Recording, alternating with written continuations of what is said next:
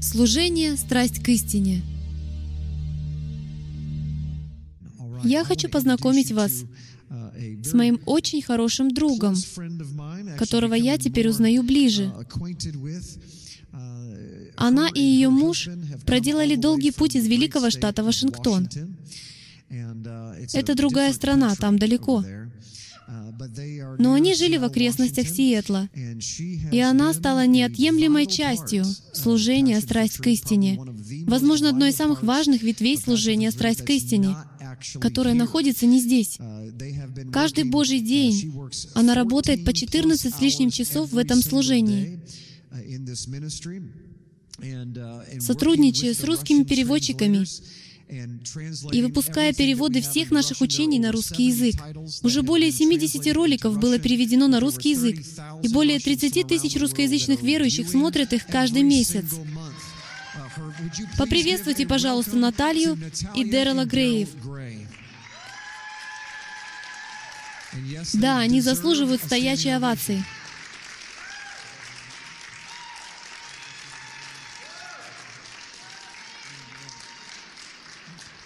Хорошо, я передаю микрофон им. Вы полюбите эту замечательную пару, так же, как их полюбил я.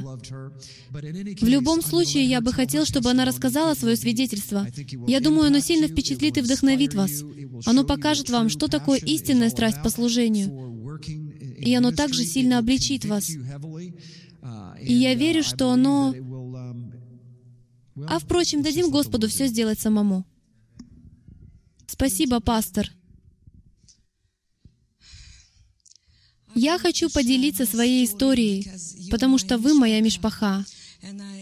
Я хочу, чтобы вы узнали нас, меня и моего мужа Дэрала. А я, в свою очередь, хочу узнать каждого из вас. Я полюбила вас уже до того, как мы сюда приехали. Спасибо. Что ж, это был долгий, двадцатилетний путь в общину «Страсть к истине», начавшийся, когда я отдала свое сердце Иешуа. Да, 20 лет. Я помню, как однажды я шла, поднимаясь по длинному холму, ведущему к Кисловодской городской больнице в России. Я понимала, что достигла определенного предела в моем сердце, когда нужно было задать Богу очень непростые вопросы. «Боже», — начала я, — «почему же так происходит, что я снова иду в эту больницу, кишащую тараканами, где стоит удушающий запах крови и мочи на полу. И я снова иду служить больным людям в этом месте а по коридорам беспрепятственно бродят бездомные блохастые кошки, поджидая снующих туда-сюда крыс. А ты даже не можешь дать мне пять рублей на проезд в автобусе. И поэтому мне приходится идти пешком весь этот длинный путь. А вчера нас вообще могли побить, когда мы убегали от разъяренных мусульман, которые не хотели, чтобы мы проповедовали Твое Евангелие в их городке. Я чуть было не угодила в руки моих врагов, когда убегала, таща за собой тяжелый футляр с гитарой внутри. Я помню, как мы служили небольшой горстке людей в Карачаево-Черкесской республике, и мусульманские лидеры предупредили нас, если вы еще раз здесь появитесь, это будет ваш последний раз. И я помню, как мне пришлось поклоняться Богу и играть на гитаре, стоя у окна. И я спросила пастора, можно ли закрыть шторы, поскольку если бы начали стрелять или что-то кидать в окна, я бы стала первой мишенью. Как-то раз один мусульманин взял окурок своей сигареты и приложил его к груди американского миссионера, наступив при этом ему на ногу. И я помню, как этот миссионер после рассказывал мне, что ему удалось это выдержать с честью. не выказав ни капли страха. Я вопрошала Бога, ну почему так происходит? Каждое воскресенье я слышу проповеди о жизни с избытком, но тем не менее, я не могу купить даже одежду, книги и игрушки для моего маленького сына. Я не в состоянии обеспечить своих родителей инвалидов и больную престарелую бабушку. Почему из служения в служение я вижу длинные молитвенные очереди с одними и теми же сестрами, которые снова и снова умоляют Тебя о милосердии, чтобы Ты исцелил их семьи, уберег от развода, избавил от нищеты, проблем со здоровьем, физического насилия. Почему так происходит? Где же сила? Где твоя сила? В моей душе все клокотало от горечи и отчаяния. И я вскричала, «Боже, я была верной в каждом служении, которым занималась. Я не пропустила ни одного богослужения. Почему же Ты не благословляешь меня? Почему Ты не благословляешь меня?» В следующее воскресенье, во время церковного служения, американский миссионер произнес Божье пророческое слово в мою жизнь. Я хочу зачитать его вам. «Дочь моя, не отчаивайся. Я взвесил тебя на весах и нашел тебя верной. Я благословлю тебя. Я пошлю тебя в землю, где ты никогда не была, и открою тебе служение, о котором ты никогда не знала. Только оставайся в смирении. Я покажу тебе великое и недоступное, то, что твой разум сейчас не способен вместить.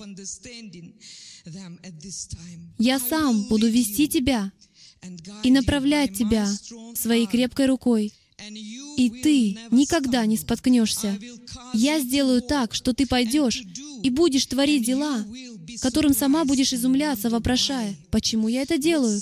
То, что сейчас кажется неправильным в твоих глазах, правильно в моих, ибо мои мысли выше мыслей человеческих. Я поведу тебя моим путем и проведу тебя через все трудности, испытания и скорби. Я поведу тебя через глубокие воды, которые будут весьма глубоки, но они никогда не покроют твою голову, потому что я сильно люблю тебя, дочь моя. Не бойся. Я буду направлять тебя во всем, и ты узнаешь замыслы, которые я имею для тебя. Две недели спустя, две недели спустя, в наш город приехал американский миссионер по имени Дэрил Грей.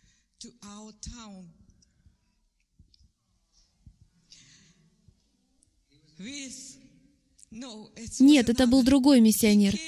Это мой муж Дэрил.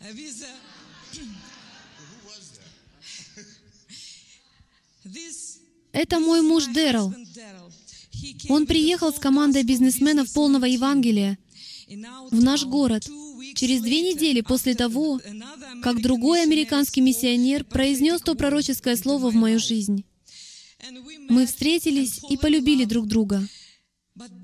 Но когда закончилась их миссионерская поездка, Дэрилу нужно было возвращаться в Америку, и он молился, вопрошая Бога о том, можно ли ему на мне жениться. И Господь ответил, «Да, ты можешь взять Наталью в жены, если только ты вырастешь ее сына в моем слове, потому что он мой». И Дэрил попросил Бога дать ему знак, подтверждающий его волю, что именно Бог говорил с ним. Этим знаком стала маленькая записка от меня. Это была моя первая попытка писать по-английски. И я отослала эту записку через миссионеров, которые возвращались домой.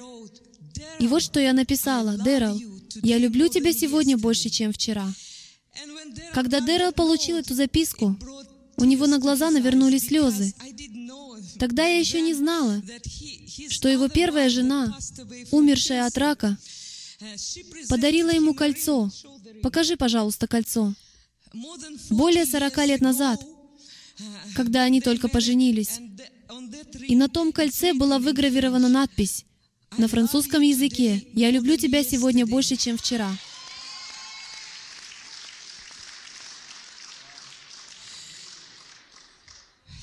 Спустя короткое время мы с сыном сидели в комфортных креслах Боинга 767, переполненные мечтами о новой жизни.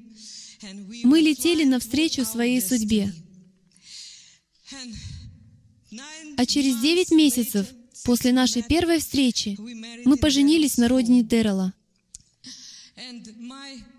Однажды утром мой сын проснулся и спросил меня, «Мама, а кто такой Господь Саваоф?» Я ответила, «Это Бог воинств, сынок». «А почему ты спрашиваешь об этом?» На что он сказал, «Я видел сон, в котором я вел американцев в бой». И тут неожиданно появилось огромное уродливое чудище и преградило нам путь. Все перепугались и кинулись бежать. Тогда я громко закричал им, «Не бойтесь, наш Бог с нами». Я начал молиться, побуждая к молитве и других. И вдруг с неба сошел большой огонь и поглотил чудовище. Огонь сказал мне, «Я Господь Саваоф».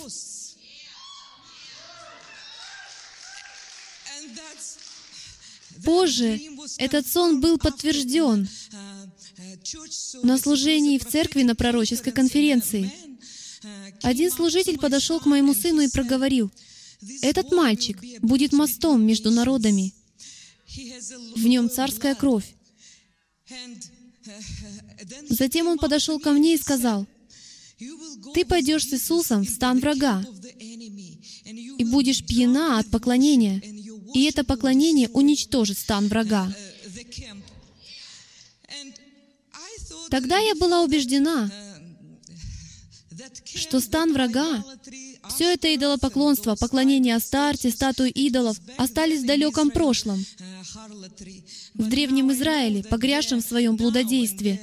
Но теперь я знаю, что это имеет место здесь и сейчас. Это буквально происходит на наших улицах. Прошло время, и Бог послал в нашу жизнь одну женщину, которая была брокером в агентстве недвижимости, где работал мой муж. И она начала проповедовать нам и свидетельствовать о Торе. Наша реакция оказалась достаточно бурной. Что? Тора? Закон? Это же рабство, законничество. Мы свободны от закона, потому что Иисус пригвоздил его ко кресту. Теперь-то я знаю, что на это есть хорошее еврейское слово «чушь».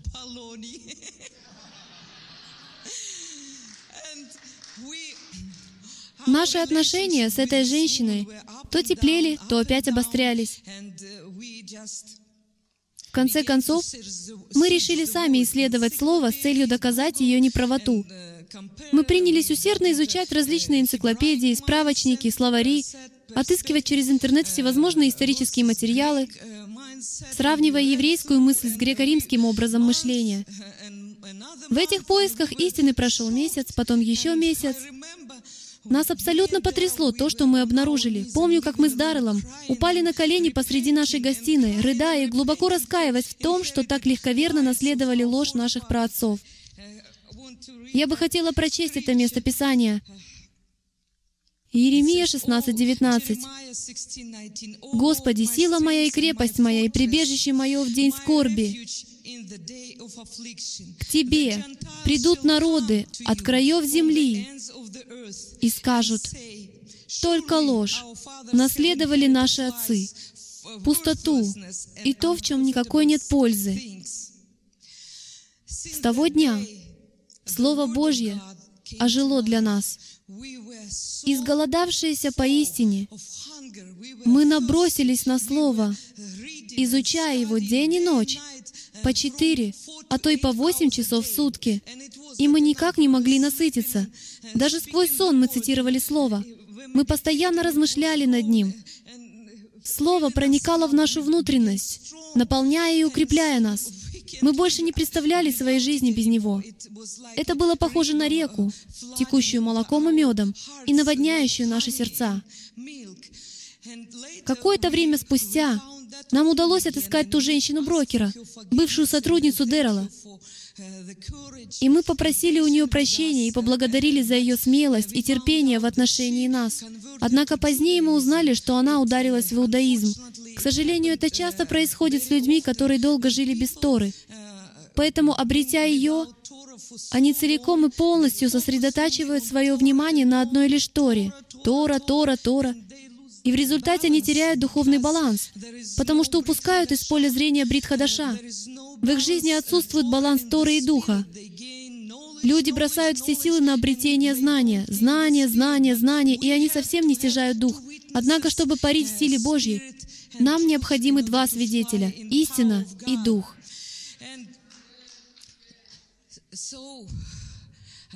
Итак, что же я собиралась сказать? Я не хочу ничего упустить. Я записала здесь одну цитату.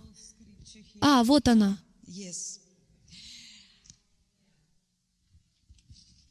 Многие люди противятся этому посланию. Они не желают уделить время и исследовать Писание, как это сделали мы. В связи с этим мне вспоминается слово, которое однажды произнес Пол Уилбор. Вы наверняка знаете этого певца. Он сказал, слово «страж» на иврите — «шамер». Это тот, кто занимает свое место на стене, чтобы в случае опасности подавать сигнал тревоги. Он следит за наступлением зари, а также ожидает пришествия Мессии, чтобы оповестить привратника. «Я вижу грядущего, того, кто был обещан. Поднимите врата верхи ваши, и поднимитесь, двери вечные, и войдет Царь Славы». Псалом 23.9.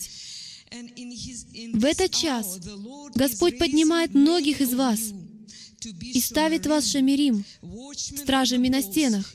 Вы видите то, что другие не видят. Господь поставил вас на высокие стены Иерусалима стражами.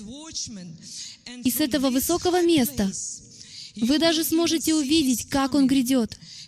Люди не видят то, что видите вы, потому что они находятся у подножия стены. Благословенно Его святое имя. Сегодня я с абсолютной уверенностью могу сказать, что пророческое слово, которое произнес тот американский миссионер в мою жизнь 12 лет назад, исполнилось во всей полноте. Я приехала в землю, где никогда прежде не была. И через 12 лет после этого Яхве открыл служение стрелы Ефраима для русскоязычной части мира. Он осуществил это через служение «Страсть к истине», через послание пастора Джима. Эти послания меняют русскоязычный мир. Вы не представляете, сколько людей присылают мне электронные письма. Каждое утро, просыпаясь, я чувствую, как у меня трясутся колени просто от мысли, сколько часов сегодня мне придется провести, разбирая почту. Потому что люди так изголодались, так жаждут истины. Я получаю письма от пасторов, от учителей библейских школ, от епископов. Пастор Джим, архиепископ Сергей Журавлев, очень известный в русскоязычном мире, передает вам привет. Он попросил меня передать вам привет при встрече. Каждое ваше послание оставляет глубокий след в его жизни. Он не пропускает ни одного вашего учения и распространяет их через свой веб-сайт. Он бесконечно благодарен и прославляет Бога за таких верных слуг, как вы. И Он попросил меня передать вам привет лично от архиепископа Сергея Журавлева.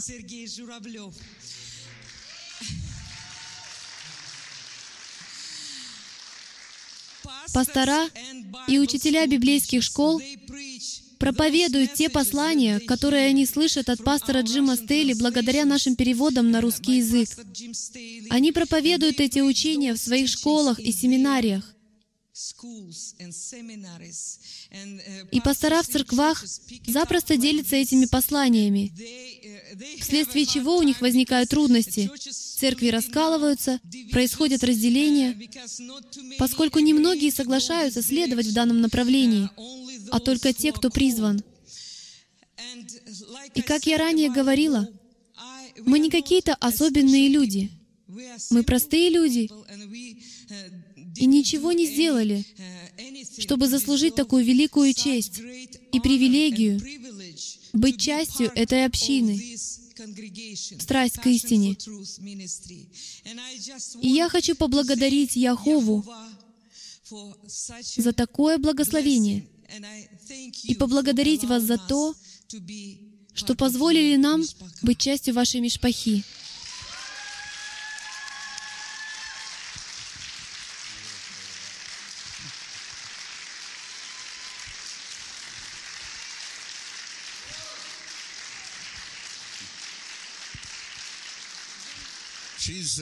Она — маленькое чудо. Даете маленькой русской женщине в руки ноутбук, и она наносит непоправимый ущерб царству врага. Она действительно сгусток энергии, беспощадно глушащий змей. И Бог, живущий в ней, использует ее могущественным образом.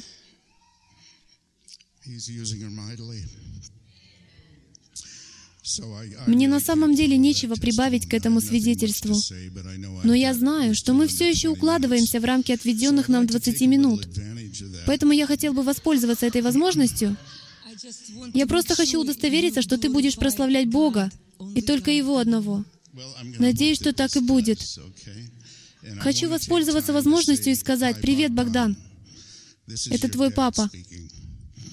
Сразу же, как только закончится весенняя сессия, пожалуйста, приезжай сюда, потому что, знаешь, я никогда не испытывал ничего подобного. Приезжай сюда, потому что это твоя семья. Мы дома. И это также и твой дом. Я очень горжусь тем, что я твой отец, где бы ты сейчас ни находился. Еще одно, что, как говорится, Господь положил мне на сердце. Мы с тобой женаты 12 лет. И последний раз я спрашивал тебя, выйдешь ли ты за меня замуж по электронной почте. И ты ответила «да», с кучей восклицательных знаков в конце. И я полагаю, это был знак абсолютного расположения ко мне. Может, когда-нибудь здесь, в кругу нашей семьи, я хотел бы спросить тебя перед лицом всех этих дорогих и близких нам людей. Ты бы вышла за меня снова?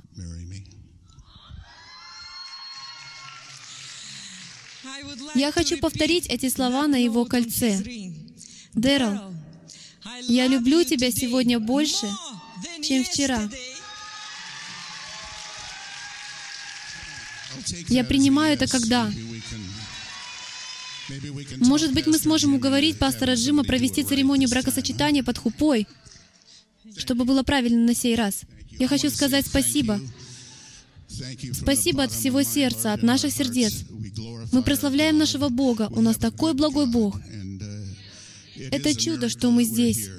Мы прошли многие испытания и скорби. И я верю, что мы готовы к битве с таким прекрасным учителем, как пастор Джим Стейли.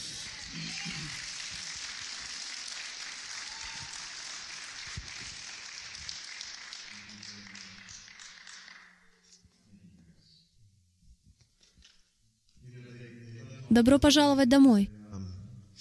У них не было достаточно времени рассказать полностью все свидетельство. Но я заполню этот пробел. Не так часто я встречаю человека, а тем более двоих людей, которые готовы оставить свои сети, следуя тому, что говорит им делать Отец. И это замечательная пара. Эти муж и жена — которые только что стояли перед вами, оставили свой дом, оставили свою работу, потеряли все, что имели, все до последнего цента. Они распродали все свое имущество и переехали сюда, имея только машину и чемоданы. Сейчас им приходится покупать мебель, чтобы обустроить свою квартиру. Наталья понятия не имела, когда звонила мне. А Святой Дух уже открыл мне год назад, что вы будете здесь. И, возможно, вам и не вдомек, что вы продукт молитв. Потому что когда ты сказала мне, что работаешь по 12, 14, 16 часов в сутки, я подумал, нет-нет, она не справится без поддержки. И вот как-то она позвонила мне и сказала, «Пастор Джим, это так мило. Я столько раз это слышал. Мы едем в Сент-Луис. Святой Дух сказал им переехать сюда. Без единого цента за душой. У них не было абсолютно ничего. Они буквально потеряли все в ходе этого процесса. И Наталья понятия не имела, что наш финансовый совет уже одобрил оплату всех их расходов на переезд и аренду квартиры на 6 месяцев. И она понятия не имела. Она все это время работала по 14-16 часов в сутки, чему я безоговорочно верю. Только представьте, в одиночку управляться с 30 тысячами людей в месяц, число которых еще и растет. Можете себе представить, если бы у вас была компания, которая бы обслуживала лишь 10%, 1% тех, которые проходят через это служение. Это была бы огромная нагрузка. А она все это делала бесплатно. Ни одного цента она не взяла себе. Наталья и понятия не имела, когда поделилась, что Святой Дух сказал им приехать сюда, что мы возьмем на себя все их расходы, чтобы благословить их, и что мы возьмем ее в штат сотрудников, дадим ей собственный офис и собственный компьютер, все, что только ей понадобится, всю поддержку, необходимую ей сейчас и впредь. Аминь. Наталья, позволь предречь тебе, что к концу этого года ты не только будешь в полновременном служении, да ты уже в полновременном служении, она работает, пожалуй, столько же, сколько и я, но к концу года ты настолько укоренишься и будешь настолько благословлена, а служение в русском отделе будет настолько процветать, что тебе придется обзавестись личным помощником, который будет помогать тебе полный рабочий день, что поможет тебе оставаться сосредоточенной на том, что Авва хочет от тебя. Служение стрелы Ефраима существует только благодаря пожертвованиям верующих, как вы. Чтобы обеспечить выживание этого служения, пожалуйста, посетите страницу «Помощь» на www.ephraimzeros.com. Нам нужна ваша поддержка.